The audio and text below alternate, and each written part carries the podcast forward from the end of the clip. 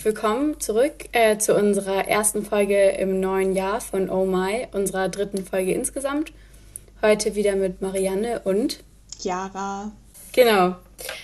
Aber wir steigen ganz klassisch ein, auch wenn es ein neues Jahr ist. Ähm, und zwar habe ich direkt mal eine Frage an dich, Jara. Mhm. Und zwar, liest du gerade ein Buch und wenn ja, welches? Boah, ich könnte jetzt nicht sagen, dass ich gerade aktiv ein Buch lese. Ähm, Hast du eher so zehn Nachttischbücher?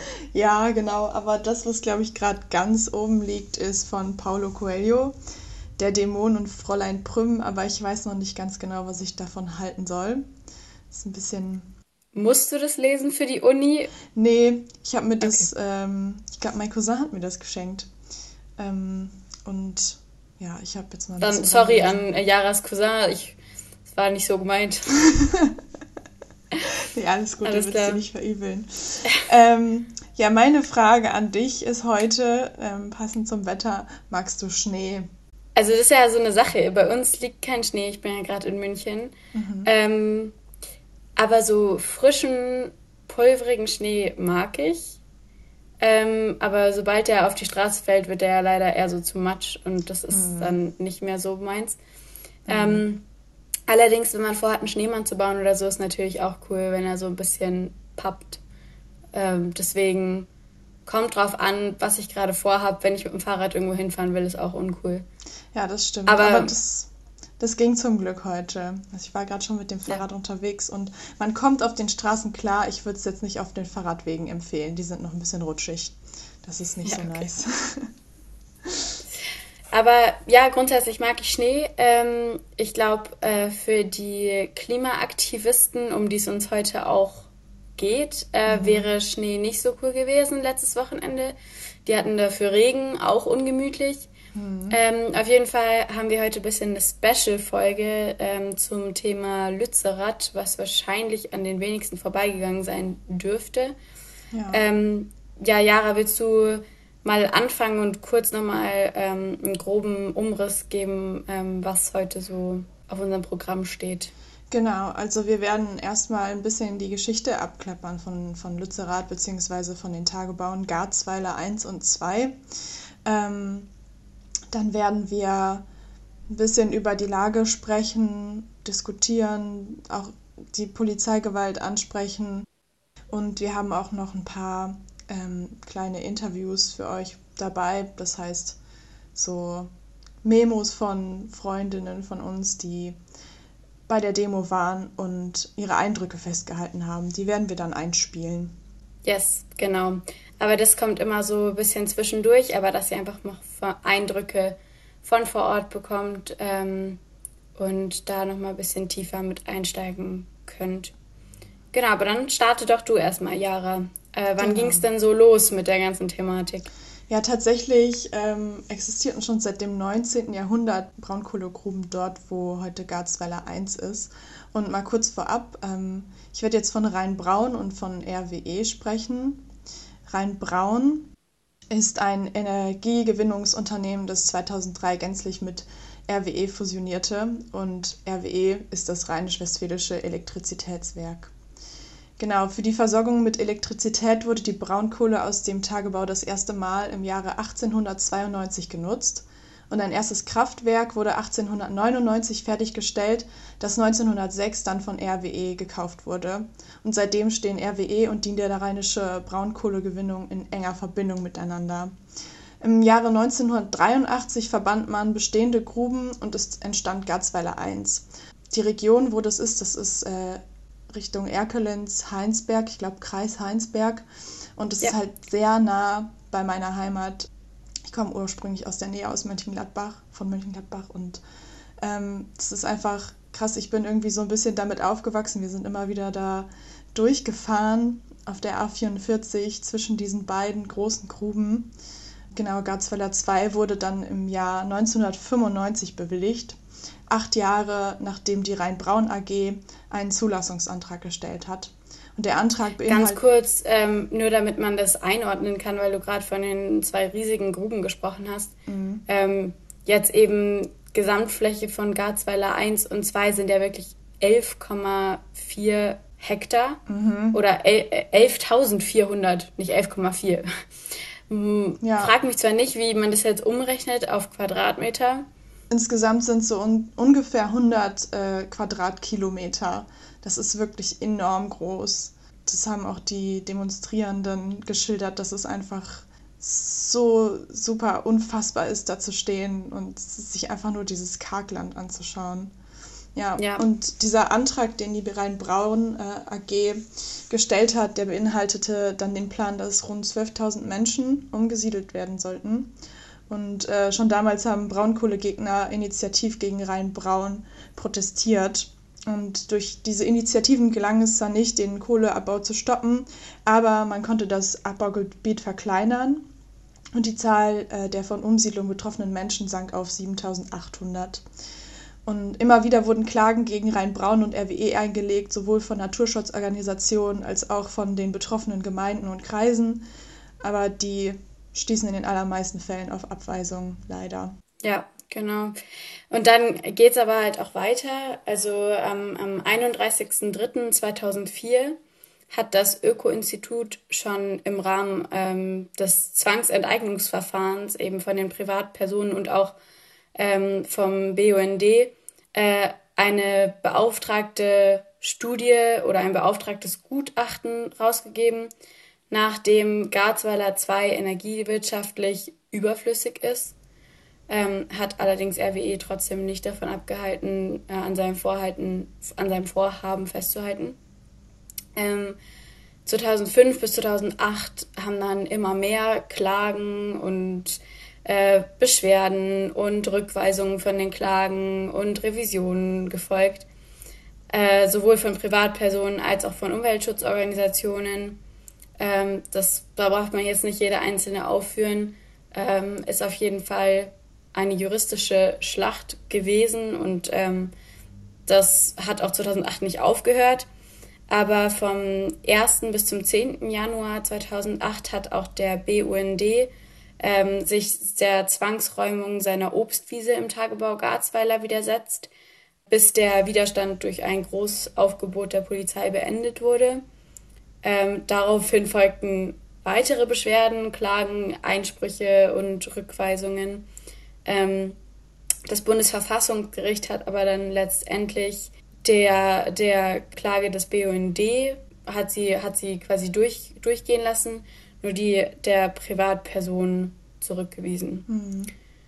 Dann am 28. März 2014, also nochmal sechs Jahre später, ähm, hat, das, hat die Landesregierung NRWs dann wohl doch aufgrund der ganzen Beschwerden und Klagen zumindest teilweise eingelenkt und eine Verkleinerung der Abbaufelder angekündigt. Im Januar 2019 ging es dann weiter, dass die sogenannte Kohlekommission, den stetigen Kohleausstieg bis spätestens 2038 angekündigt oder empfohlen hat.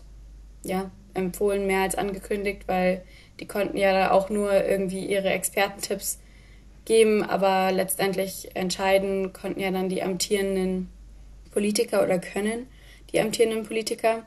Und nach den Abschaltszenarien von dieser Kohlekommission ähm, sollten sowohl der Hambacher Wald als auch die Garzweiler Dörfer im dritten Umsiedlungsabschnitt erhalten bleiben können. Dazu kommen wir später auch nochmal, was da jetzt gerade der Stand ist. Genau, am 3. Juli 2020 ähm, verabschiedet dann der Bundestag das Kohleverstromungsbeendigungsgesetz, mhm. richtiger Zungenbrecher, ähm, abgekürzt das KVBG und bestätigt in Paragraph 48 entgegen der Faktenlage die energiepolitische Notwendigkeit von Garzweiler 1, äh, von Garzweiler 2.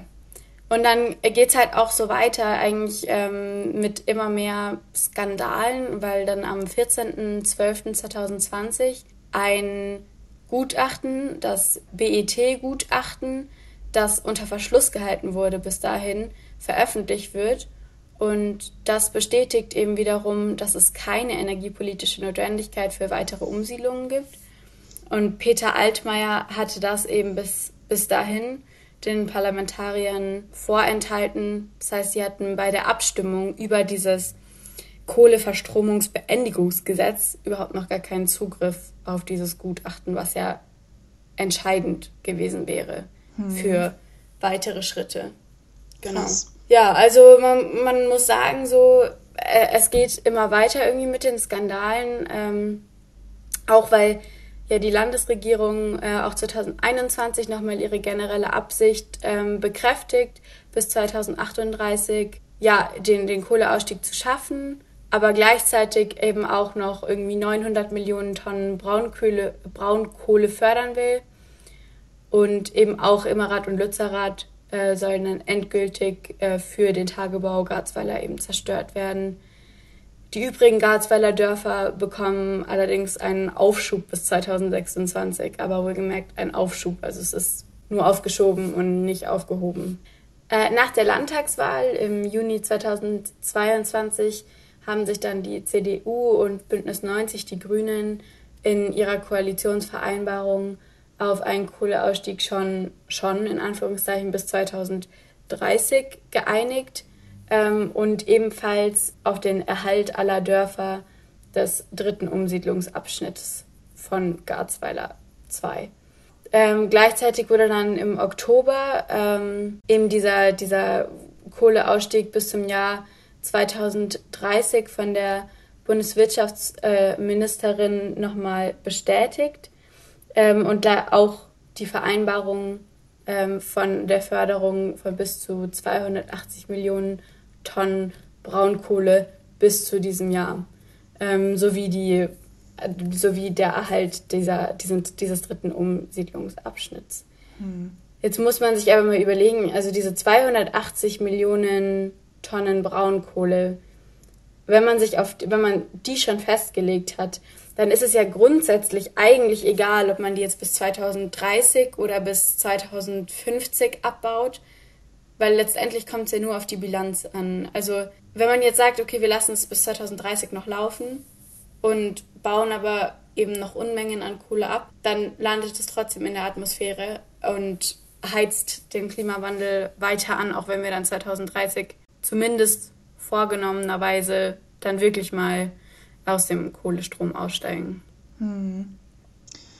Ja, es ist irgendwie total bitter und ähm, ist die, die Stimmen, die sprechen natürlich auch gegeneinander, ob das jetzt, ob wir das jetzt wirklich brauchen, ob wir diese Kohle unter Lützerath brauchen. Einerseits hat die ähm, Forschungsgruppe Fossil Exit eine Studie durchgeführt, ähm, in der wohl herauskam, dass wir diese Kohle nicht brauchen, dass, wir, äh, dass das ein Überschuss wäre, dass am Ende so, sogar noch was übrig bleiben würde. Aber RWE hat natürlich auch Nachforschungen veranlasst, aus denen herausgeht, dass wir die Kohle auf jeden Fall brauchen. Und ich finde es halt so, es geht nicht in meinen Kopf, wie, wie kann man sich mit einem und demselben Thema befassen und alle Seiten irgendwie beleuchten und dann zu zwei so unterschiedlichen Ergebnissen kommen.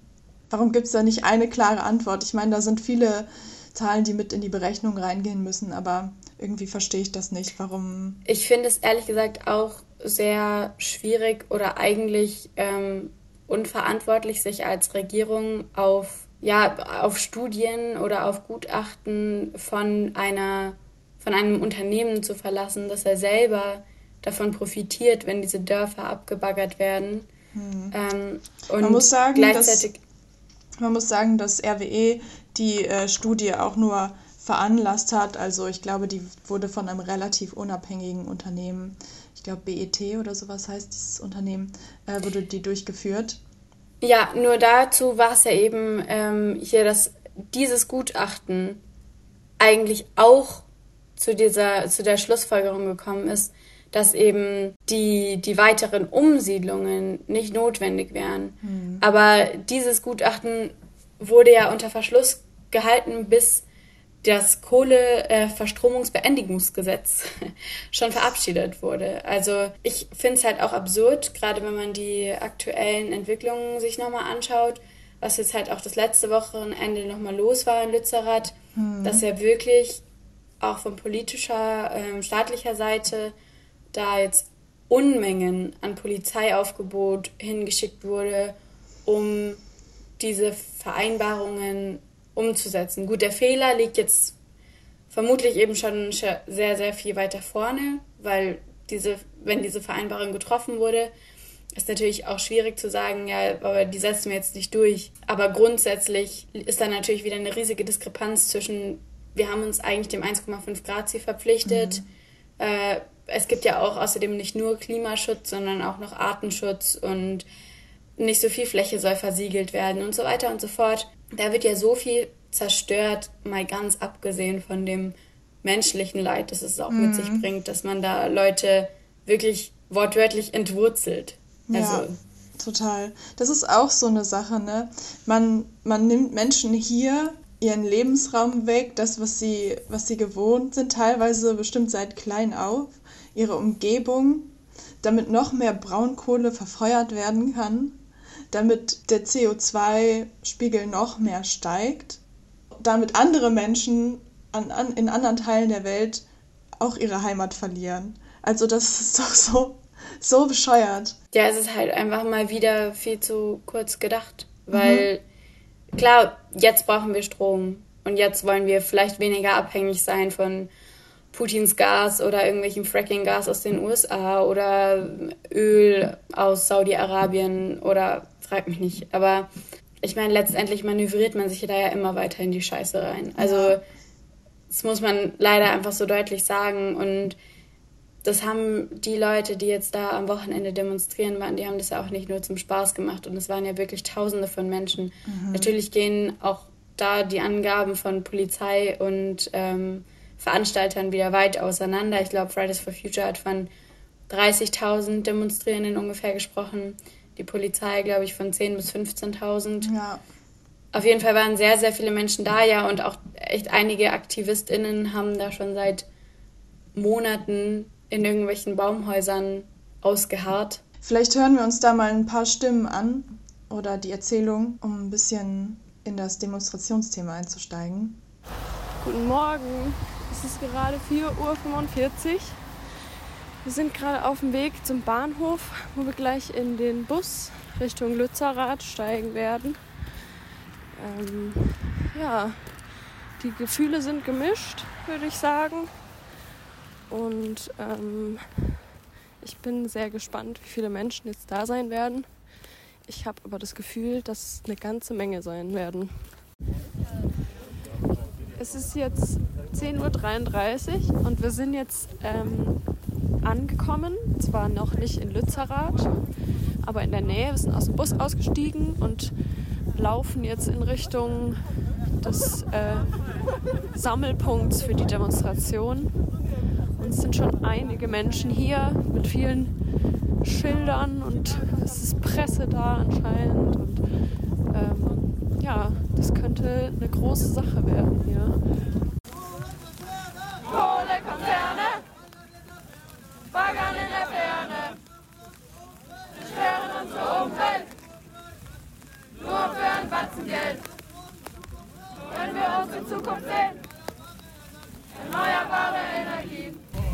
Wir stehen jetzt da, wo die Demo anfangen soll. Es ist 11.41 Uhr. Es regnet. Wir haben unsere Regencapes an. Ähm, die Schilder sind schon fast durchweicht. Aber die Sprechchöre sind dafür auch am Start. Und es sind sehr viele Menschen. Wir haben gerade einen kleinen Blick auf die Straße hinter uns werfen können. Und da ist sehr viel los. Und es ist sehr schön zu sehen. Wie im Hintergrund zu hören ist, ist hier richtig gut was los. An uns wurde gerade in einem Sarg äh, die Hoffnung vorbeigetragen. Ähm, mit Blumen bedeckt und allem. Ja, es regnet zum Glück wieder weniger. Und die Stimmung ist sehr gut. Nachdem wir jetzt eine gute Stunde durch äh, Straßen und Dörfer gelaufen sind, sind wir jetzt auf dem Feld, wo es sehr windig ist. Es regnet auch wieder. Aber jetzt sieht man auf den benachbarten Feldwegen überall äh, Mengen an Menschen Richtung Lützerath laufen. In der Ferne sieht man auch äh, die Kohlebagger.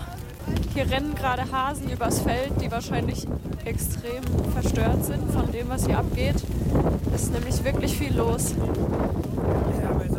Und äh, nachdem wir die ganze Zeit gar keine Polizei gesehen haben, ist jetzt doch einiges in der Ferne hier zu sehen an Polizeiautos und Blaulicht. Und äh, es hört nicht auf. Es kommen immer mehr Menschen. Es ist Wahnsinn, wie viel hier los ist. Wir sind gerade übers schlammige Feld Richtung Lützerath gelaufen. An uns zieht gerade ein großer schwarzer Block vorbei. Man weiß nicht genau, was hier passiert, aber es ist auf jeden Fall viel los. Es ist gute Stimmung. Und äh, es ist viel Bewegung da. Und es ist viel Matsch da. Jetzt sind wir wieder zurück zur Bühne gegangen, wo wir äh, aus der Ferne den Thunberg gehört haben. Und jetzt gibt es ein bisschen Musik. Es ist jetzt 23.21 Uhr. Ich bin wieder zu Hause angekommen und ähm, muss diesen Tag, glaube ich, erstmal einfach sacken lassen. Es war wirklich, es waren wahnsinnig viele Eindrücke. Ähm, so viele Menschen, äh, 35.000 Menschen waren wohl da bei der Demo. Das war super beeindruckend, wie viele Leute einfach durch dieses Wetter ähm, mit Regen und Wind und Matsch und allem Möglichen äh, zu dieser Demo gegangen sind und von überall her gekommen sind, um ein Zeichen zu setzen. Und ja, genau dafür finde ich, sind solche Aktionen super wertvoll und vor allem in diesem Ausmaß natürlich ein wahnsinnig starkes Zeichen und geben natürlich allen, die da dabei sind, viel zu denken, aber ich denke auch viel Kraft, einfach zu sehen, wie viele wir sind und dass wir nicht allein sind, auch wenn man oft äh, allein zu Hause sitzt und ähm, sich mit solchen Themen beschäftigt und die Hände über dem Kopf zusammenschlägt und nicht so wirklich weiß, wie das weitergehen soll. Und natürlich weiß man das jetzt auch nicht wirklich besser, aber man weiß auf jeden Fall, dass man nicht alleine ist und dass wir auf die Straße gehen und dass wir nach Lützerath gehen und wohin auch immer, wenn es Not tut. Und das haben wir heute gemacht und das war sehr schön und aber auch sehr anstrengend und ich habe größten Respekt vor den Menschen, die jetzt noch dort sind, sowohl in Lützerath als auch in den Camps außenrum und ähm, sich weiter engagieren und sich seit Monaten, Jahren engagieren. Und das finde ich einfach super toll. Und es war wirklich ein sehr wertvoller Tag heute. Okay, ich muss sagen, das, was ich jetzt gehört habe, das ähm, geht so ein bisschen teilweise auch entgegen dem, was man für Bilder über die Medien mitbekommen hat. Also was ich sehr viel mitbekommen habe über die äh, letzten Tage, letzte Woche, waren Bilder von Polizisten, die ähm, auf Demonstrierende eingeprügelt haben, aber auch von Demonstrierenden, die Molotow-Cocktails geworfen haben und so weiter. Also von beiden Seiten ging definitiv Gewalt aus und ich finde, man kann es auch schon fast sagen, dass vielleicht auf beiden Seiten bestimmt Menschen waren, die die Gewalt auch gesucht haben. Aber das, was jetzt hier ähm, die Freundin von mir erzählt hat, hört sich eigentlich sehr friedlich an. Ja, nach einer, nach einer entspannten Demo. Ja, ich würde schon fast nicht mehr von friedlich, sondern eher von so ein bisschen, ja, apathisch, beziehungsweise mhm. einfach frustriert sprechen, weil ich glaube, die, klar, irgendwo hat man natürlich noch ein gewisses Maß an Hoffnung, wenn man da hinfährt und ähm, noch ein Zeichen setzen will. Aber ich glaube, den meisten war schon echt bewusst auch, dass sich daran jetzt ziemlich sicher nichts mehr ändern wird, sondern man ist einfach hingefahren, um nochmal deutlich zu machen, dass hier ist nicht der Wille des Volkes, den ihr umsetzt, mhm. ähm, sondern eben auch da ein Gegenstatement zu, zu bringen sind ja auch ähm, ja durchaus sehr, sehr prominente Menschen dann dort erschienen, unter anderem Luisa Neubauer und Greta Thunberg. Aber ich glaube, es haben auch ein paar Bands gesungen, bekannte Bands, mhm. ähm, um die Demonstrierenden im strömenden Regen ein bisschen bei Laune zu halten.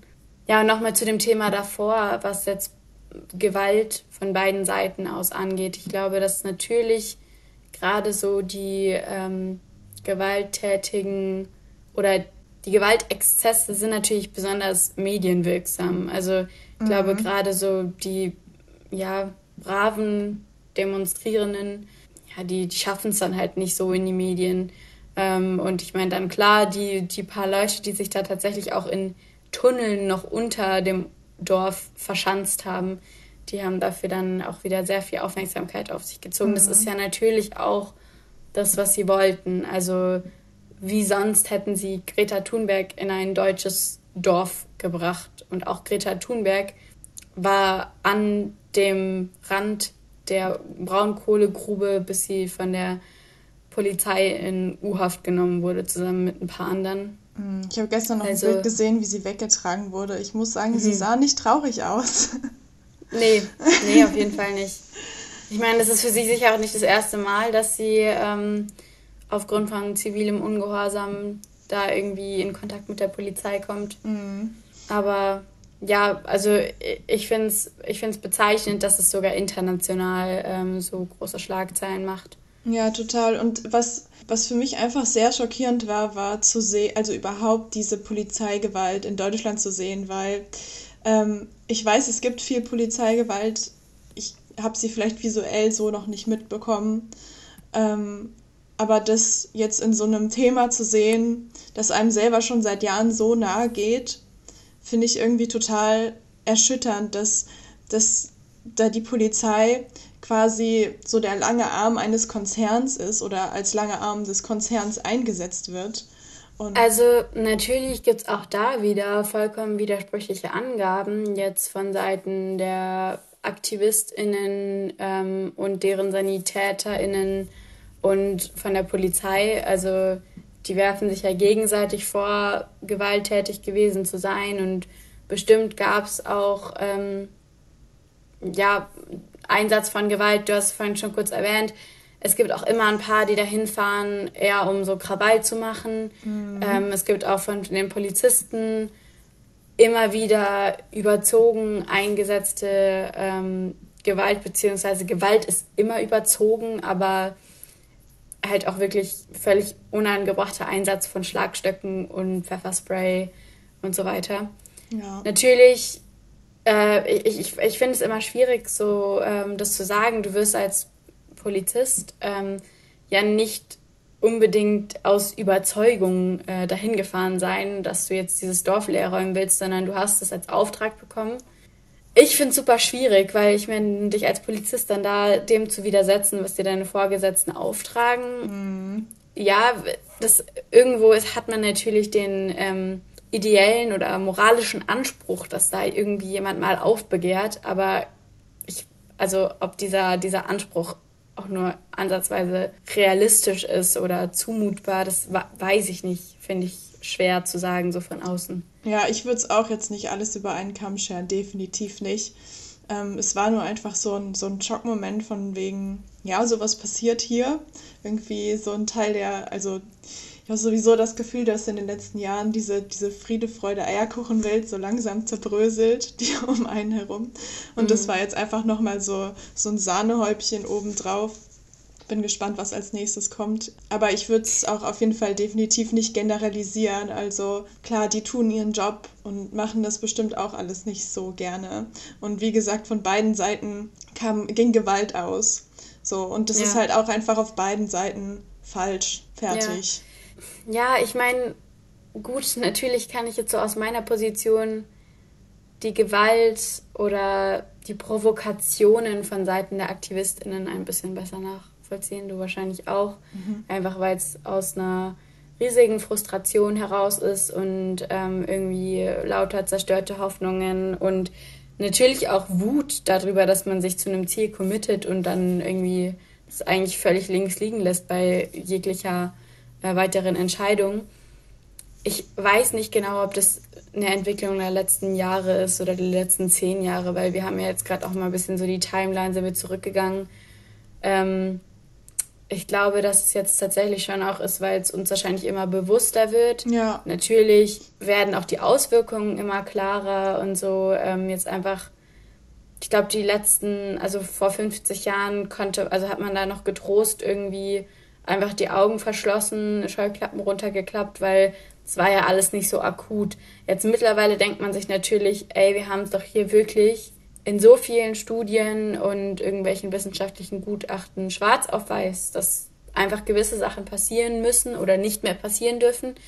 Eben ganz davon abgesehen, dass es einfach so unmenschlich ist für einen wirtschaftlichen, ja, wirtschaftlichen Gewinn oder Menschen, ganze Dörfer umzusiedeln, mhm. ähm, ist es natürlich frustrierend, dass äh, dauerhaft so gegen das, was eigentlich passieren muss, gehandelt wird. Ja, und die Umsiedlung ist ja jetzt mittlerweile gar keine gar kein Thema mehr. Ich meine, das Dorf ist einfach zerstört. Es geht jetzt wirklich nur noch ja. um die Kohle, die da ist.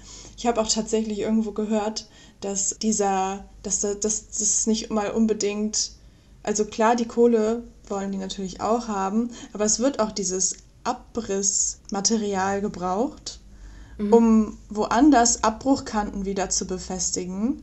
Und ich glaube auch, um Garzweiler 1 so zum Teil wieder aufzuschütten, damit, und jetzt wird es richtig wild, ähm, der See, der da geplant ist, nicht versauert. Also ich habe keine Ahnung von diesen chemischen Prozessen oder sowas, aber sie brauchen dieses Abrissmaterial, um das da reinzutun, um einen See, der entstehen soll, vor Übersauerung zu, zu schützen. Und dieser See wird irgendwie durch, die, durch, die, durch Rhein- und Ruhrwasser aufgefüllt und mhm. soll, ich glaube, 2085 soll das Ganze ungefähr fertig sein. Aber 2085? Jetzt denk mal, ja, jetzt denk mal bitte weiter in die Zukunft. Haben wir dann noch genug Wasser? Also, ja, wo soll das Wasser herkommen, um diese Seen aufzufüllen? Und es, soll, es sollen insgesamt drei Seen werden, soweit ich das gehört habe. Und irgendwie kommt mir das halt alles nicht so ganz koscher vor. Also das wurde alles nicht zu Ende gedacht. Naja, oder ich meine, es ist halt einfach alles wirklich reine Kalkulation, weil ich meine, natürlich können die jetzt Versprechungen für 2085, 2100 machen, aber eigentlich zählt ja viel, viel mehr, was in den nächsten 10, 15 mhm. Jahren passiert. Ja, total. Also da könnte man sich schon, ja, wieder drüber aufregen. Ähm, vielleicht hören wir dann jetzt zum, zum Ende nochmal von dem Thema äh, rein, was jetzt so die Demonstrierenden vor Ort für ein Fazit ziehen. Also ich habe das Gefühl, es gibt so das, was ich jetzt nachträglich in den Nachrichten gesehen habe und auf Insta gesehen habe und irgendwie das, was wir halt mitbekommen haben. Und es ist irgendwie nicht so ganz dasselbe. Ähm, ich habe das Gefühl, für mich war das jetzt eher so ein ich sehe jetzt mal selbst vor Ort, was da eigentlich abgeht und realisiere auch wirklich mal so selbstbewusst, wie schrecklich das alles ist und höre nicht nur davon, weil wenn man da diese komplett verlassenen Dörfer sieht und dann diese absurd tiefe und große und wirklich einfach komplett ausgebeutete Kohlegrube sieht. Ja, und dann eben wir nur aus der Ferne Lützerath, was halt komplett voll ist mit Polizei und wirklich so viele Polizeiwägen. Ich habe noch nie in meinem Leben so viele Polizeiwägen gesehen. Um so ein Mini-Dorf rum. Also keine Ahnung, wenn man das alles sieht, ich, ich fand es einfach richtig bedrückend und schrecklich, das alles zu sehen so. Und klar, irgendwie, natürlich irgendwie war es schön zu sehen, dass auch richtig viele Leute da waren, um zu protestieren und aus ganz Deutschland und echt viele Menschen. Aber es war irgendwie alles so ein bisschen verteilt und nicht so, ich weiß nicht, ich hatte nicht das Gefühl, dass jetzt alle so zusammen an einer Stelle sind und keine Ahnung, sondern alles halt so ein bisschen auch zeitlich verschoben und ich weiß nicht. Wahrscheinlich ergibt sich daraus auch, dass, dass wir das irgendwie gar nicht so mitbekommen haben, was wir halt jetzt nachträglich so in den Nachrichten gesehen haben. Weil wir sind halt nur da eben hingelaufen bis zu diesem Hauptversammlungsort. Der war vielleicht so einen Kilometer vor äh, Lützerath. Da war halt eine Bühne und dann wurden ein paar Reden gehalten, auch von Greta Thunberg und dann halt Musik und so. Aber dann hat sich das eigentlich auch alles relativ schnell so aufgelöst und ähm, die meisten sind dann halt nochmal an die Abbruchkante und haben da halt runtergeschaut und da war schon Polizei, aber echt nicht viel. Und die haben dann eigentlich nur von ihren Wägen aus eine Durchsage kurz gemacht, ja, bitte weg, das ist gefährlich, mehr auch nicht, dachten wir. Und haben halt danach erst gesehen, dass scheinbar doch einige nicht nur eben bis zu diesem Bühnenort, sondern eben noch viel weiter gelaufen sind, eben bis fast nach Lützerath. Und dass da halt richtig krass zu Auseinandersetzungen kam. Ich denke, du hast wahrscheinlich auch ein paar Videos gesehen. Ich verstehe wirklich nicht, warum sowas passieren muss. Aber ich weiß nicht. Es ist irgendwie einerseits natürlich, ich bin richtig, richtig froh, dass ich nicht in der Situation war, weil das ist natürlich nicht cool, wenn mit Pfefferspray ein Knüppel auf dich losgegangen wird.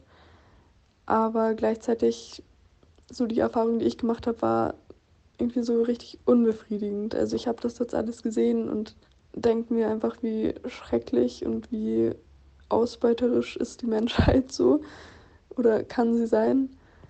Ähm, aber irgendwie habe ich jetzt auch nicht so richtig was dagegen gemacht. Also ich war halt irgendwie in so einer mehr oder weniger großen Gruppe. Also an sich schon groß, auf jeden Fall viele Menschen und das ist richtig gut und das ist ein gutes Zeichen und alles. Aber es war halt alles so verteilt, dass es sich nicht so angefühlt hat. Und haben dann halt so zwei, drei Reden gehört und so mehr auch nicht gefühlt. Und ich finde es voll stark, dass es doch auf jeden Fall Leute gab, die da deutlich mehr gemacht haben. Ähm, ich weiß nicht, was ich in der Situation gemacht hätte. Hätte ich jetzt mitbekommen, okay, es gibt doch die Option, noch näher ranzugehen, auch wenn es halt gefährlich ist. Weiß ich nicht, ob ich in dem Moment dann irgendwie so den Mut gehabt hätte. Deswegen äh, finde ich es voll stark, dass, dass Leute das machen und auch wirklich so da sind. Ähm, wir waren dann noch kurz im, nicht in Lützerath im Camp, sondern halt im Nachbarort. Aber von wo aus die halt das alles so organisieren und die Aktion starten und so. Und was jetzt auch gerade so ein bisschen das Auffanglager ist für die AktivistInnen, die halt aus Lützerath geräumt werden. Und das fand ich richtig cool zu sehen, wie viele Menschen da einfach jetzt auch schon seit Wochen zelten und was sie da alles aufgebaut haben und keine Ahnung, wie die sich halt so richtig einsetzen. Das fand ich schon auf jeden Fall voll schön. Aber so, ja, so insgesamt ist schon, ich finde es krass, wie ich irgendwie an sich vor Ort war, aber das gar nicht mitbekommen habe, was halt parallel passiert ist, weil es aber auch einfach so eine absurd riesige Fläche ist. Also ist einfach viel zu groß alles. Aber ja, mal schauen. Ich schlafe jetzt erstmal eine Nacht drüber. Ich bin auch richtig fertig. ähm, aber irgendwie jetzt so gerade hat es mich eher so ein bisschen bedrückt hinterlassen. Ich denke mir so, ja, okay, ist alles ziemlich scheiße und was mache ich jetzt? Ja, und jetzt, wo ich auch so die Videos gesehen habe und so, da hätte ich fast irgendwie einfach Lust wieder zurück und keine Ahnung, weil irgendwie es kann es doch nicht sein. Also es kann doch nicht dabei bleiben so. Puh, also das war echt ähm, ein sehr bedrückendes, abschließendes Statement, würde ich sagen. Ähm, ich spüre dieses Gefühl raus, dass ähm, sie zwar da war, aber das Gefühl hatte, dass sie immer noch nicht genug getan hat. Also ich glaube, das ist so ein Gefühl, das zieht sich einfach durch diese komplette Bewegung durch dass man ständig versucht, irgendwas zu machen oder aktivistisch zu sein. Sie, sie ist ja schon bei der Demo gewesen, sie war ja wirklich schon da und hat trotzdem das Gefühl gehabt, nicht genug gemacht zu haben und ja, wahrscheinlich auch dem Ganzen so ein bisschen ausgeliefert zu sein. Sie hat die großen Gruben gesehen und das hat sie sehr bedrückt, hat sie beschrieben. Und ich glaube, das ist einfach so ein, so ein großes Gefühl von Hilflosigkeit und auch von Machtlosigkeit, und ähm, es ist super schade, dass unsere Generation oder die vielen Generationen, die gerade auf der Erde leben und das bedrückt, dass es sie so sehr bedrücken muss. Aber um es abzuschließen, ich habe auch noch gute Neuigkeiten mitgebracht. Ähm, und zwar hat sich in Würzburg eine kleine Gruppierung zusammengefunden, die hat sich, ähm, also das ist, das ist eine etwas größere Gruppierung, die, die international bekannt ist, End Fossils Occupy. Und also Würzburg, quasi eine Würzburger Ortsgruppe. Genau, in Würzburg hat sich eine kleine Untergruppe gefunden und ähm, es war eigentlich geplant, die Uni zu besetzen, um ähm, ein paar gute Dinge für unsere Lehre und fürs Klima zu fordern, wie zum Beispiel oder auch für die Mensa, dass wir äh, mehr vegane Tage haben und dass es ähm, innerhalb des Studienverlaufsplans ein verpflichtendes Klimamodul geben muss und weiteres. Und es musste nicht zu einer Besetzung kommen, denn die Uni hat die Forderungen äh, vorher angenommen und jetzt gerade findet eine Aktionswoche statt. Wenn ihr mal ins Z6 geht, die nächsten Tage, ich glaube bis zum Samstag sind die da, da findet ihr auf jeden Fall viele Infos zum Klima, zum Klimawandel und ähm, könnt euch ja einfach mal ein bisschen da umschauen. Es werden auch Filme gezeigt und äh, steht die eine oder andere Aktion auf dem Plan. Also das ist definitiv ein Tipp für diese Woche. Findet man das auch im Internet dann noch Informationen oder muss man einfach mal vorbeischauen? Ja, wenn ihr auf äh, Instagram bei Klimacamp Vue sucht, da findet ihr alle Informationen. Alright, sehr cool. Dann habe ich ähm, zum Abschluss noch einen kleinen random Fact für euch. Äh, wir bleiben im Themenbereich Klima, aber auch nur so halb. Äh, und zwar ist es ein Fact zu Luisa Neubauer, beziehungsweise zu ihrem Lebensgefährten oder ihrem Freund. Ich weiß nicht, ob du das mitbekommen hast. Ähm, ja. Schaust du hart aber fair? Ich, ich ja? schaue es nicht, aber ich habe es um Ecken äh, mitbekommen, ja. Genau. Und zwar ähm, wurde Hart aber fair jetzt wirklich, ich glaube, ich weiß nicht, wie viele Sendungen ähm, der äh, Herr Plasberg äh, da geleitet hat oder moderiert hat. Auf jeden Fall jetzt schon sehr, sehr lange von ähm, Frank Plasberg. Heißt er Frank? Möglich. okay, ich will jetzt keine Fake News verbreiten. Auf jeden Fall von dem Herrn Plasberg moderiert. Und jetzt ähm, hat er aber im Dezember aufgehört und übernommen wurde diese Talkshow von Luis Klamroth, ähm, Luisa Neubaus Lebensgefährte. Und natürlich hat es so ein bisschen für Unmut auf konservativer Seite ge gesorgt. Ähm, aber ich bin persönlich äh, gespannt, äh, wie sich diese Sendung unter ihm entwickeln wird.